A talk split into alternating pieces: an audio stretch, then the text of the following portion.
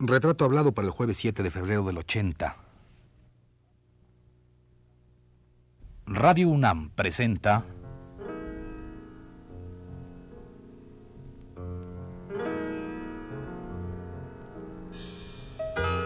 Retrato hablado.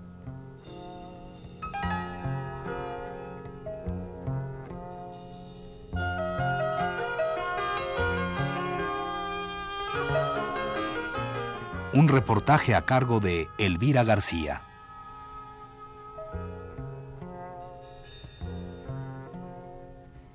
Gabriel Fernández Ledesma.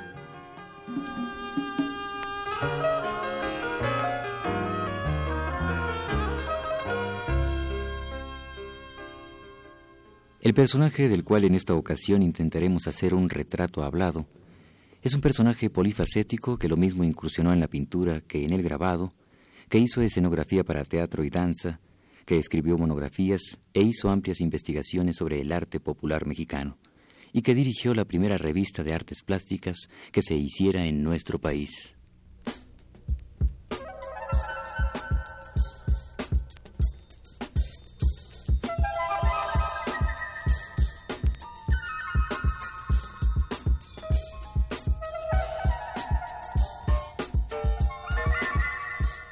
Gabriel Fernández Ledesma es el hombre de este personaje al que México debe un reconocimiento por su amplia y constante labor en bien de las artes plásticas y muy concretamente en pro del arte popular mexicano.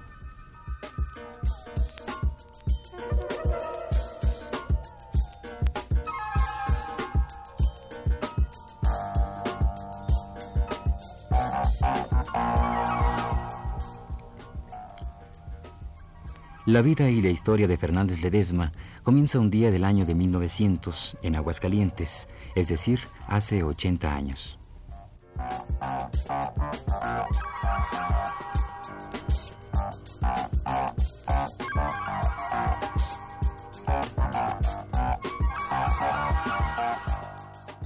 Señor Gabriel Fernández Ledesma, me gustaría que me platicara usted un poco de su, como usted dice, su inicial niñez eh, ¿Cómo era su ambiente familiar? ¿Qué recuerda usted de su niñez? Mire usted, eh, recuerdo que mi madre había muerto cuando yo era mucho, muy pequeño. Entonces, toda mi adhesión y mi cariño se reconcentraron en mi padre. Eh,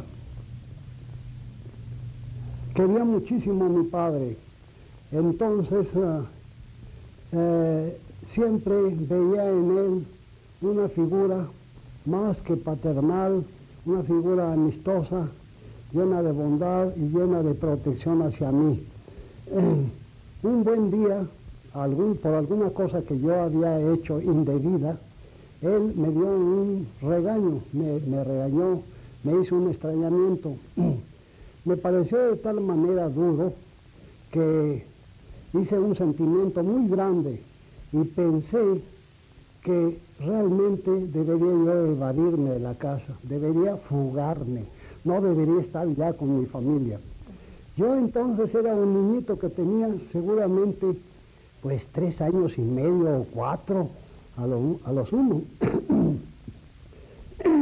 entonces eh, me escondí en una cochera, en una cochera al atardecer esperando que se hiciera de noche para, para emprender la fuga, para irme lejos de mi casa.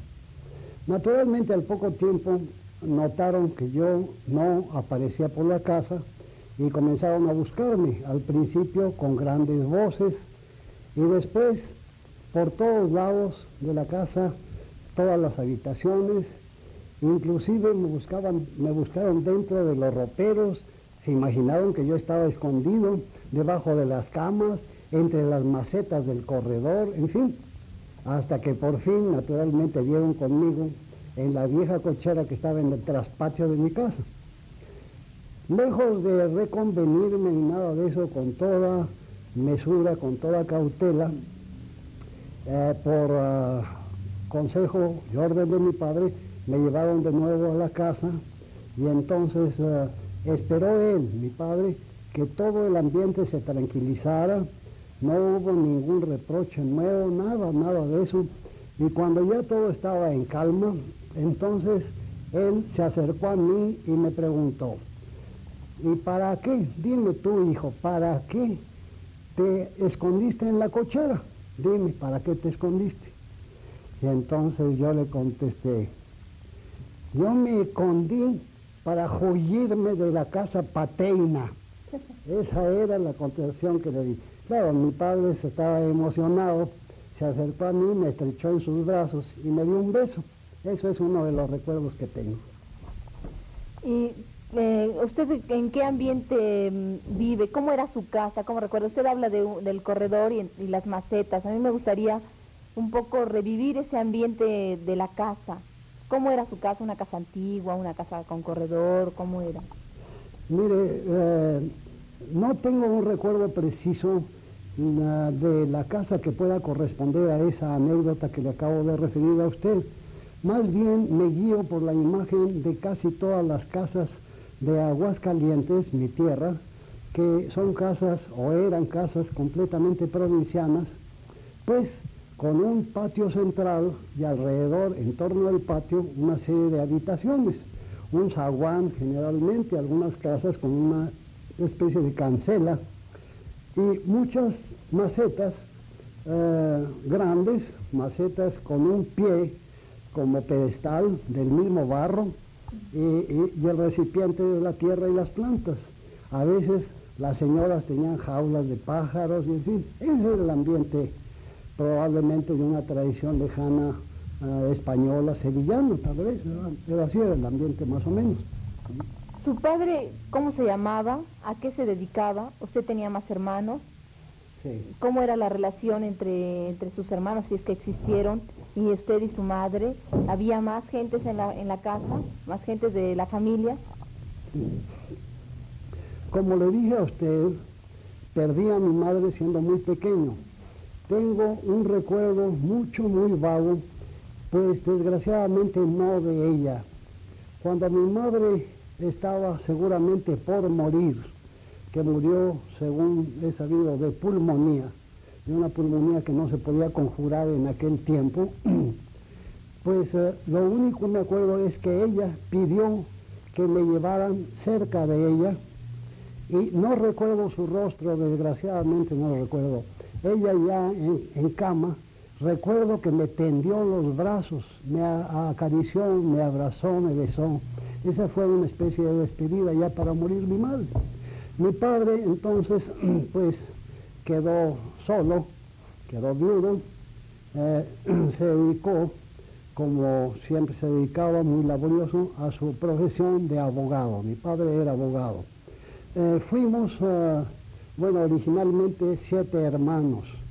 Mm, murieron eh, tres de ellos, unos muy pequeños, otros un poco más, menos pequeños, y sobrevivimos eh, cuatro hermanos, de los cuales yo fui el, menor. Eh, y en fin, varias casas ocupamos en toda la, estancia de mi vida en Aguascalientes hasta el año de 1917 en que yo dejé eh, mi tierra, dejé Aguascalientes para venir a la capital. Esa es la cosa. ¿Qué otra cosa hay? Sí, en 1917 usted llega a la capital de México, pero mm, antes usted de alguna manera, siendo niño, vive la Revolución Mexicana. La vive tal vez se, la cuenta alguien o usted la ve o, los comentarios que se hagan alrededor de su casa eh, le hacen sentir que está viviendo dentro de una revolución importante para México. ¿Qué impresión tiene usted de ese momento?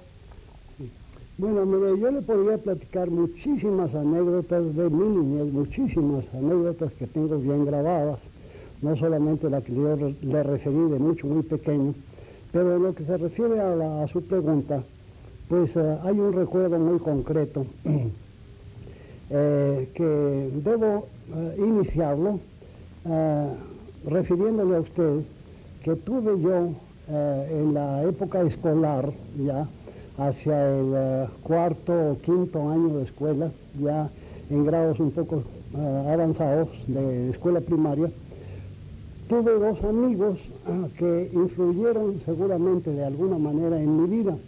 Uno era, se llamaba Eduardo Miller. Eduardo Miller, hijo de un minero alemán, avecindado en Aguascalientes. Eh, ¿Cómo? Sí, avecindado en Aguascalientes. Eh, el otro eh, se llamaba Enrique Hurtado. Bueno, el otro era un muchacho con sus prendas personales muy especiales. El primero, Eduardo Miller, era como descendiente teutónico, un tipo frío, un tipo calculador, organizado, eh, de cierto sentido, en cierto sentido, eh, investigador, intelectual, en fin, ya apuntaba eso en este muchacho muy joven. En cambio el otro era un muchacho lleno de movimiento, de imaginación. Eh, era siempre, era un muchacho que, eh, con quien salíamos y teníamos una gran seguridad porque nos daba la garantía de ser valiente, de ser previsor, de afrontar cualquier peligro, en fin, siempre usaba él una pistola, no para amedrentar, sino por si acaso había necesidad de defenderse. El primero, eh, Leopoldo, eh, Eduardo Miller, nos llevaba a la escuela brújulas de su padre, teodolitos, lámparas de minero, todo, todo ese mundo de cosas que para un muchacho joven, para un adolescente, son verdaderos tesoros de conocimiento y le despiertan a uno una gran imaginación su imaginación y el deseo de aventuras. Eh, y el otro muchacho, pues eh, también tenía lo suyo y todos juntos, los tres, hacíamos grandes excursiones y en una ocasión descubrimos una cueva eh, que iba desde el centro de la ciudad hasta el Cerro de la, de la Cruz, se llamaba. Hicimos esa excursión, hicimos una excursión y descubrimos esa cueva que comunicaba por medio de una especie de atarjea, pues eh, eh, una, cañería que dice, se dice que era una cañería colonial. Y se corría la voz de que un bandido famoso, que muy conocido eh, y recordado en Aguascalientes, Juan Chávez, pues entraba, a pesar de que las garitas de la ciudad estuvieran bien guardadas, entraba hasta el centro de la ciudad, hacía tropelía y media, saqueaba, robaba y todo eso, y cuando trataban de atenderlo desaparecía, como si tuviera pacto con el demonio, desaparecía.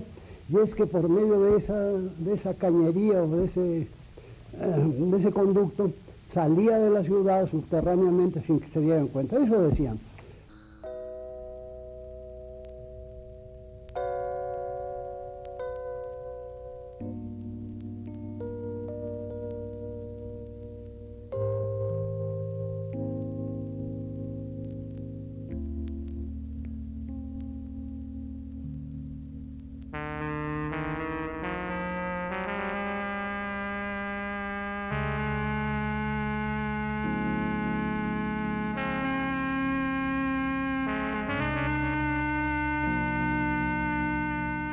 Dicen que los años no pasan en vano.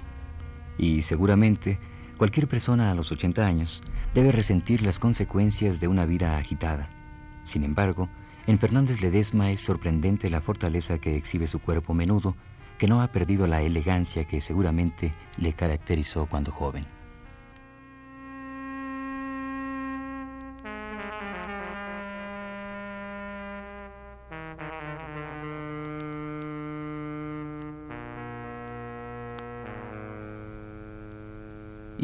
Además, sorprende la memoria que fielmente va dejando surgir los recuerdos acumulados a lo largo de toda una vida.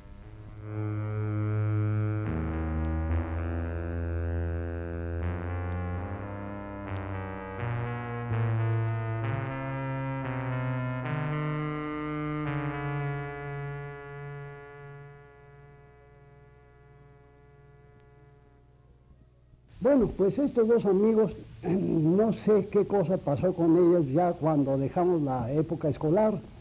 Eh, eh, este muchacho Eduardo Miller probablemente siguió los impulsos y la profesión del padre y de los hermanos. Tal vez fue minero también, lo perdí de vista.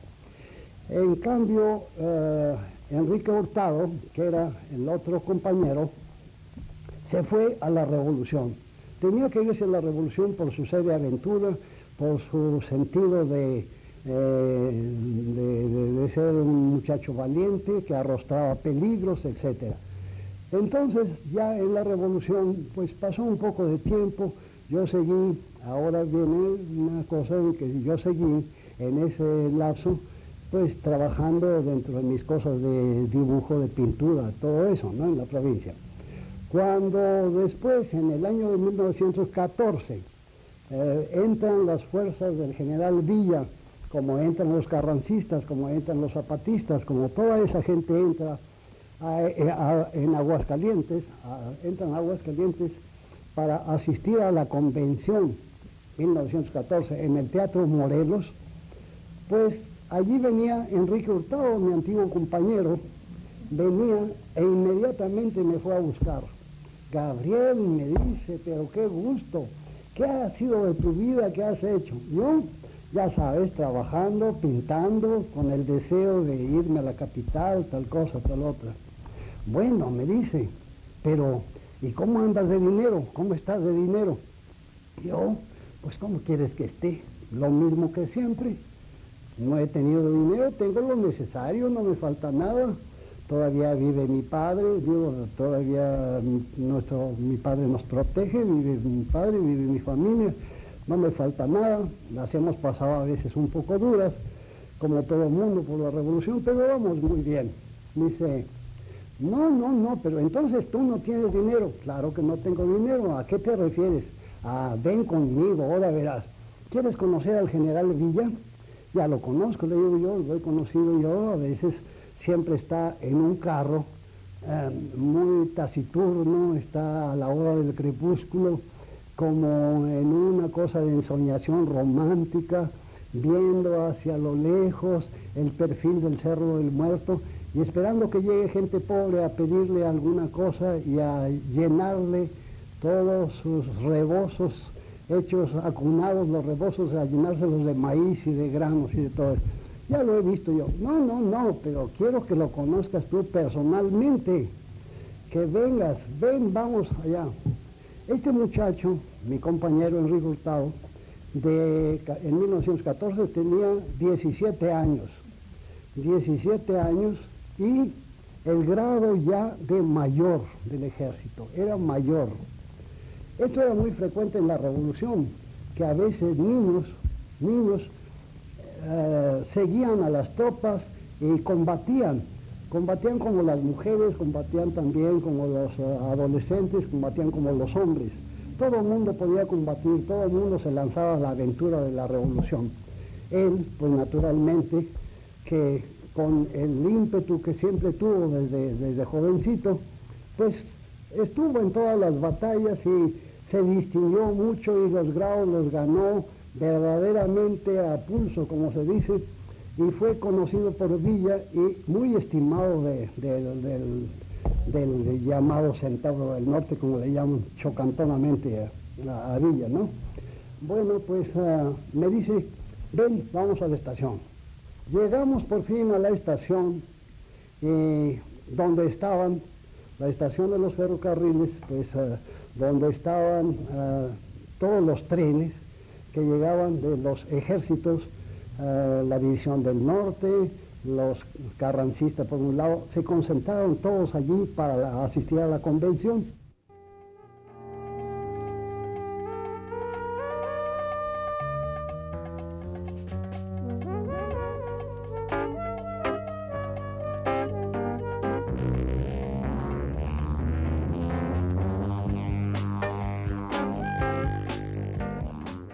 Recuerdos de infancia, de corredores llenos de flores, recuerdos de guerras revolucionarias, recuerdos de ambientes familiares, vivencias que van surgiendo lentamente y van adquiriendo forma, color y gracia al ser revividas por el protagonista de su propia historia.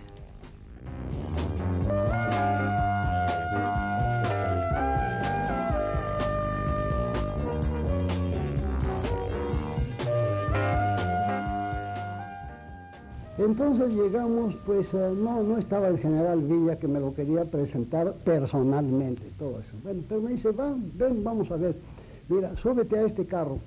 Llegamos a un carro en donde había un centinela con, eh, haciendo en la posición de firme con su arma y todo eso. Y al acercarse mi amigo, pues hizo más, con más énfasis eh, subrayó la posición de firmes y se cuadró, hizo el saludo militar. Entonces él hizo también el saludo militar y me dice, sube, pasa. Ya subimos al carro, pasamos y me dice, mira, este carro es el carro de, para resellar el dinero, me dice. Entonces yo le eché una ojeada y vi unas máquinas, dos o tres máquinas pequeñas relativamente, muy medio desconcertado, un poco temeroso de un ambiente muy extraño, unas viejas ametralladoras por allí en un rincón y en otro rincón del carro dos grandes eh, montones de no sabía yo qué cosa estaban cubiertos con unas mantas y me dice, levanta, levanta esa esquina de la manta a ver qué ves. Levanto yo y era un montón, un cerro de billetes de dinero.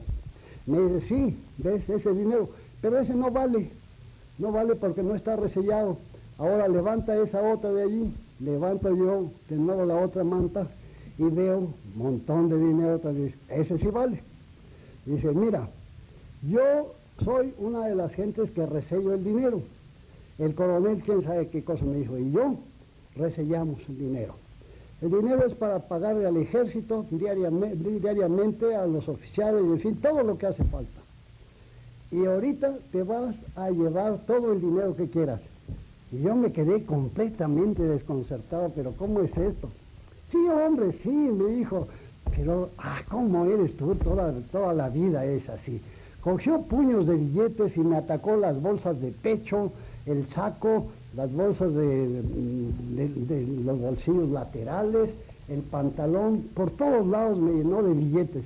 Yo iba inflado de billetes del banco de la emisión ya resellada y me dijo, mira Gabriel, gasta inmediatamente el dinero, todo lo que tú quieras, compra inmediatamente todo, porque a lo mejor cuando salgamos de aquí ya, ya sea que nos vayamos de huida o que se acabe la convención, el dinero ya no vale nada. Gástalo, gástalo todo. Entonces llego yo a mi casa con mucha emoción, llegué a mi casa. Como a las 7 de la noche regresé y estaba mi padre trabajando en su escritorio. Tenía una pequeña lámpara con una, recuerdo yo muy bien, con cierta ternura, una guardabrisa verde que daba una luz muy agradable, un depósito de petróleo estaba él escribiendo en su trabajo de abogado, ¿no? Escribiendo. Llegué yo, levantó la cabeza él y me dice, ¿qué pasó? Me dice, ¿de dónde vienes? Me preguntó. Ah, pues vengo de la estación, le digo yo. Mire nada más, de, usted le hablábamos a los padres, ¿no? Mire, mire usted nada más. Me fui con Enrique, pues sí íbamos a conocer al general Villa y todo eso. Eh, pero no, no se pudo conocer, no estaba ahí el general. Entonces, ah, pero mire lo que traigo. Y comencé a sacarme dinero y dinero y dinero a la bolsa. Y él me veía verdaderamente sorprendido, me decía. Bueno, pero ¿qué es esto? Me decía. Dinero nuestro, le decía yo. Este me lo regaló Enrique Hurtado. Ya luego que hube sacado todo el dinero del bolsillo, me dice, ajá, te lo regaló, ¿verdad? Pues muy indebido está todo esto. El dinero no es ni tuyo, ni mucho menos de Enrique Hurtado. Me hace favor de que inmediatamente va usted y devuelve, pero absolutamente todo. Todo, no se quede sin un, con un solo billete. Devuelve todo. Este dinero no es de nadie más que del ejército de la revolución. No tenemos que discutir si está bien o está mal, pero no es nosotros. Usted devuelve todo eso. Entonces voy y lo devuelvo con una humillación y una vergüenza como no se imaginan. Eh, qué papel hacía yo. Y me dice Enrique Hurtado, ay, pero apenas se puede creer, Gabriel, apenas se puede creer. ¿Me devuelves todo el dinero? No, no, verdaderamente tú no tienes remedio. Esto es el símbolo de que así vas a hacer toda tu vida. Toda tu vida vas a estar en la miseria. No sabes aprovechar ninguna situación.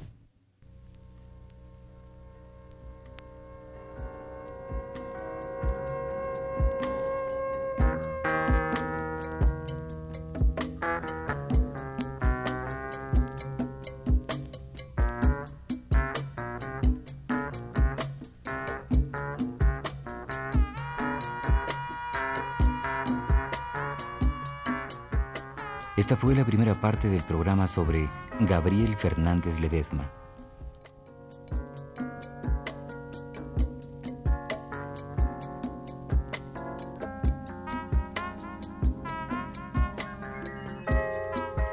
Le invitamos a escuchar la segunda el próximo jueves a las 10 de la noche.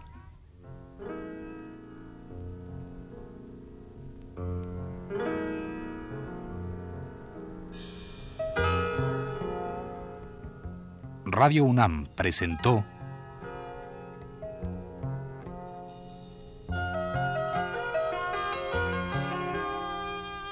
Retrato Hablado.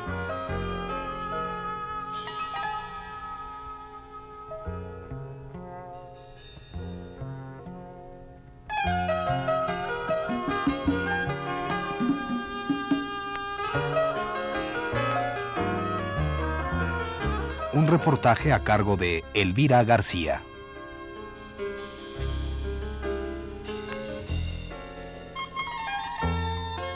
Gabriel Fernández Ledesma.